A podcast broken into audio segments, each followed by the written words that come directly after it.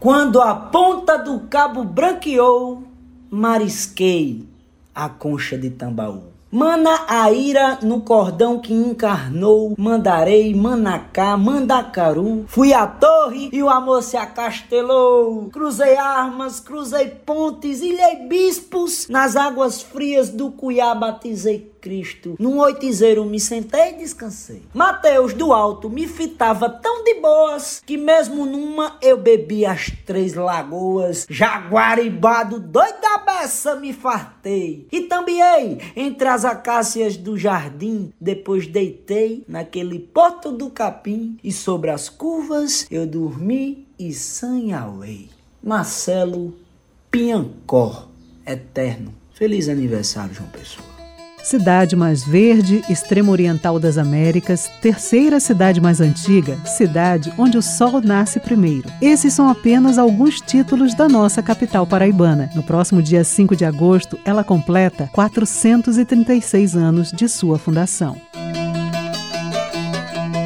Segundo o IBGE, a população de João Pessoa é estimada em 817 mil habitantes e sua área territorial é de cerca de 210 mil quilômetros quadrados. Ao contrário de outras capitais nordestinas que surgiram no mar, João Pessoa nasceu no Rio. Por sua localização geográfica, ela é considerada a primeira cidade das Américas a ver o sol nascer todas as manhãs. Ela também fica próxima às duas capitais dos estados vizinhos, Natal e Recife. Segundo o historiador da Universidade Federal da Paraíba, Ângelo Emílio, na época do surgimento da cidade, os colonizadores perceberam na localização geográfica uma vantagem. Eu vou até me remeter a essa tese do, do geógrafo Magno Erasto Araújo, que houve uma espécie de prospecção para se encontrar água potável. Né? Então, nos documentos que ele vai atrás, quer dizer, ele vai olhando o que é que se remete à água. Ele percebe que, por exemplo, lá na ponta de Cabedelo não havia um suprimento de água e de rochas suficientemente poderoso, suficientemente substancial para viabilizar o crescimento de um núcleo urbano. Então, o que é que eles fazem? Eles fazem uma pequena fortificação de defesa ali na, na, na entrada do rio, fazem um sistema de fortificação entre Cabedelo, Ilha da Restinga e Forte Velho, né, para tentar fazer um, um, certo controle da foz, e sobem o curso do rio uh, e fazem uma série de prospecções, enfim, onde existiria uma área viável. Né? E, e segundo a tese dele, é aquela área ali do Varadouro, da encosta e da subida para a chamada Cidade Alta, seria uma área que teria essas condições de defesa, de água e de rochas, né, que permitiria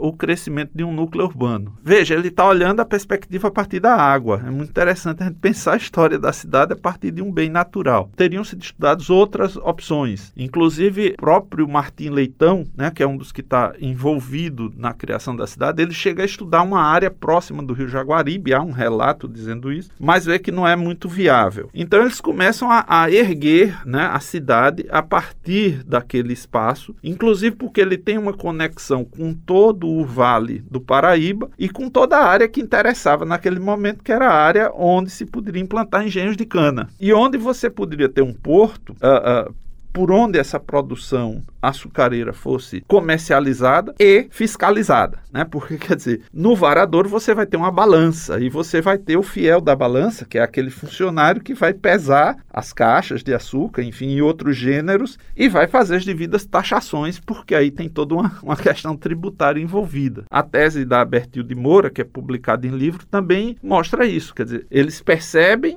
a gente não acha uma planta por exemplo, da fundação da cidade, mas pelos dados que ela pesquisou, também percebe-se que houve uma certa análise do, do território para ver onde era mais viável se fazer a implantação do núcleo urbano. Não é tão casual. Muito embora as habitações mais precárias da quase invisível classe trabalhadora né, da antiga Paraíba, elas se espalhassem por lugares que a gente não sabe muito bem, mas que foram se espraiando ali pelo Varadouro, próximo da atual lagoa, que não era uma área urbanizada. Então a gente acha até na to toponímia das ruas nomes assim, Rua da Palha, é, Rua do Boichoco, Rua do não sei o quê. Então você vê pelos nomes, né? Ali no, no, no cordão encarnado, a atual uh, Índio Pirajibe, Rua da Sodoma, né? E aí você, uh, você bota a imaginação para funcionar e imaginar o que seria a Rua da Sodoma. Uma das artérias principais da capital, com 5 quilômetros de extensão, a Avenida Epitácio Pessoa foi construída por presidiários abrindo a Mata Atlântica em direção ao mar, com maquinário escasso na época de sua construção. E podemos dizer que a avenida foi construída na força física existem algumas fotos históricas, né, onde eles estão abrindo a, a, a, floresta atlântica, né, em direção ao mar. Com relação às outras obras, aí realmente eu não tenho certeza, não posso, não posso afirmar, né, mas era uma prática e pela falta de maquinário existente mesmo na, nas obras de uma maneira geral, provavelmente, né, eles se utilizavam da força bruta mesmo para cortar árvores, é, alavancar pedras, etc, né.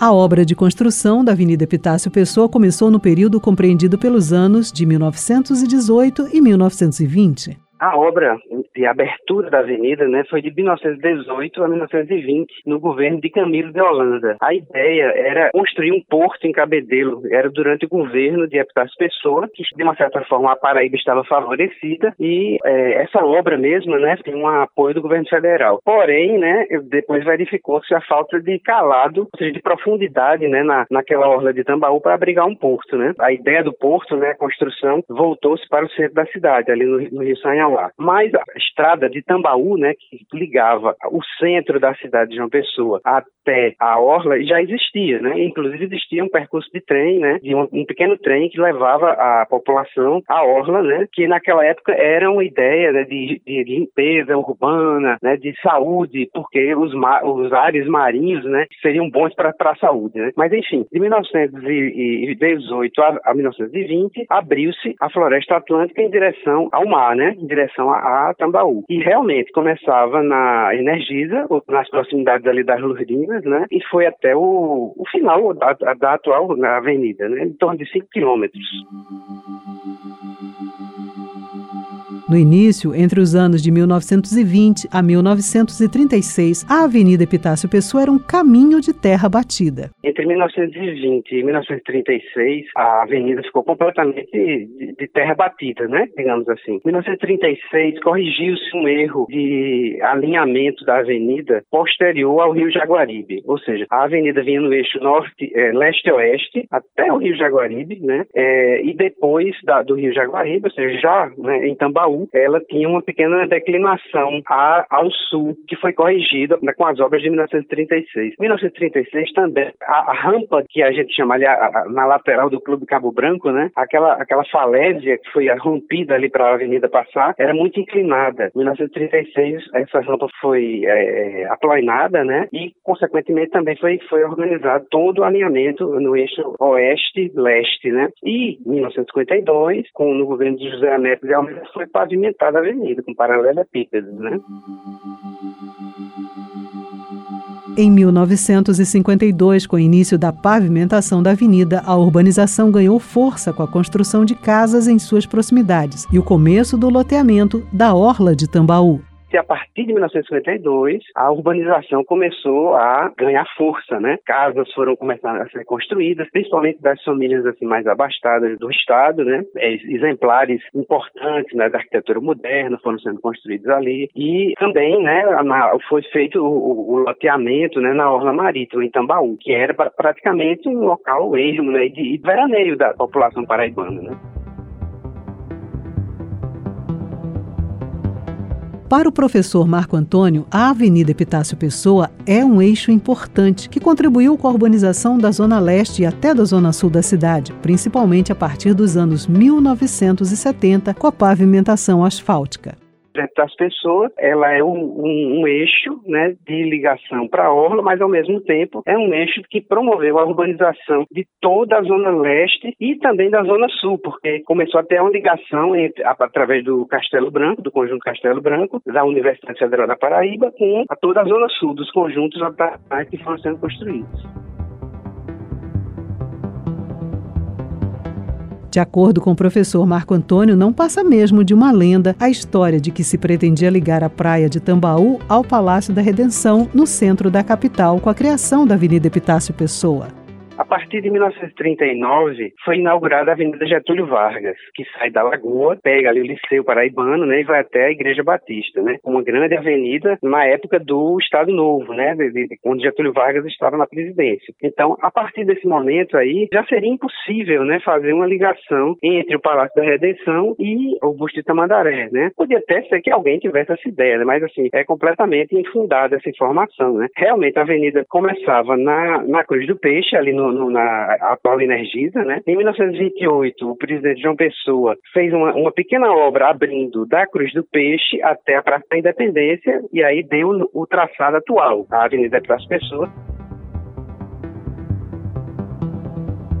Atualmente, o maior desafio enfrentado pela avenida é sua largura e o aumento do tráfego de veículos, além da diminuição de árvores na sua extensão é uma equação muito difícil de ser resolvida. É, a gente tem 30 metros né, para as pessoas, né, todas aquelas áreas privadas, praticamente, né, todas. Aqui lado tem a área do Grupão de Engenharia, uma área do, da Marinha né, também próxima, mas boa parte da avenida teria que ser desapropriada né, para ela ganhar uma maior largura. Né. O que a gente percebe né, na, na política de transporte urbano que a, a, prefeitura vem conduzindo é uma, uma valorização do transporte coletivo com uma faixa, uma faixa exclusiva e uma redução de faixas de tráfego para o, o transporte privado. Mas você percebe bem, né, que é impossível, né, para as pessoas você abrir um espaço de ciclovia, né, como foi feito na Rui Carneiro é, recentemente. É uma, uma intenção bastante interessante, mas na das pessoas é muito complicado. Na Beira Rio foi feito também. Como a das pessoas é o eixo de maior circulação, é junto com a,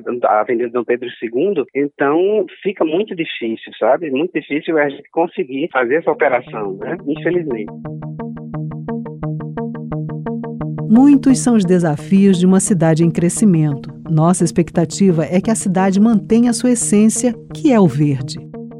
Com trabalhos técnicos de Talita França, produção de Tamires Máximo, gerente de jornalismo Marcos Tomás, Bete Menezes para a Rádio Tabajara, uma emissora da EPC, empresa paraibana de comunicação. Somos a porta do sol deste país tropical. Somos a mata verde, a esperança. Somos o sol do extremo oriental.